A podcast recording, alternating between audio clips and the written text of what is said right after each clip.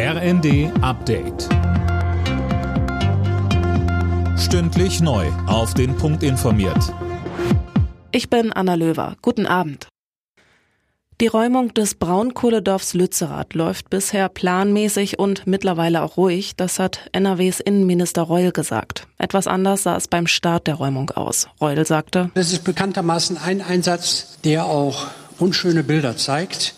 Erzeuger dieser unschönen Bilder sind militante Störer, die brennende Barrikaden errichten, die Molotow-Cocktails, Böller und Pflastersteine auf Einsatzkräfte werfen.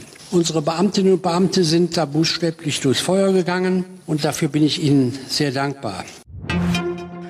Polen will der Ukraine die geforderten Leopard-Kampfpanzer liefern. Nicht alleine, sondern im Rahmen einer internationalen Koalition, die sich gerade bildet. Das sagte der polnische Präsident Duda.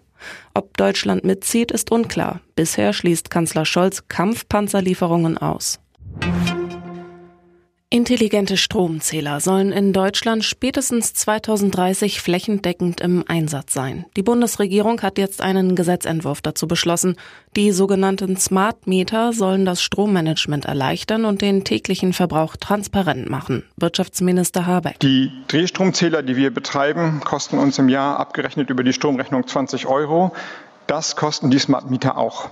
Bisher sind die Preise deutlich höher. Jetzt sagen wir, wir müssen dort vorankommen. Das heißt, am Preis soll es nicht scheitern. 2025 werden wir überprüfen, ob die Preise angehoben werden können. Aber erst einmal muss man sagen, es kostet nicht mehr, als es jetzt auch kostet.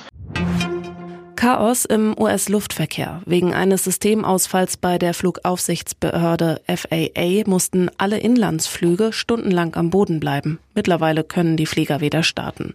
Der Grund für die technischen Probleme ist noch unklar. Alle Nachrichten auf rnd.de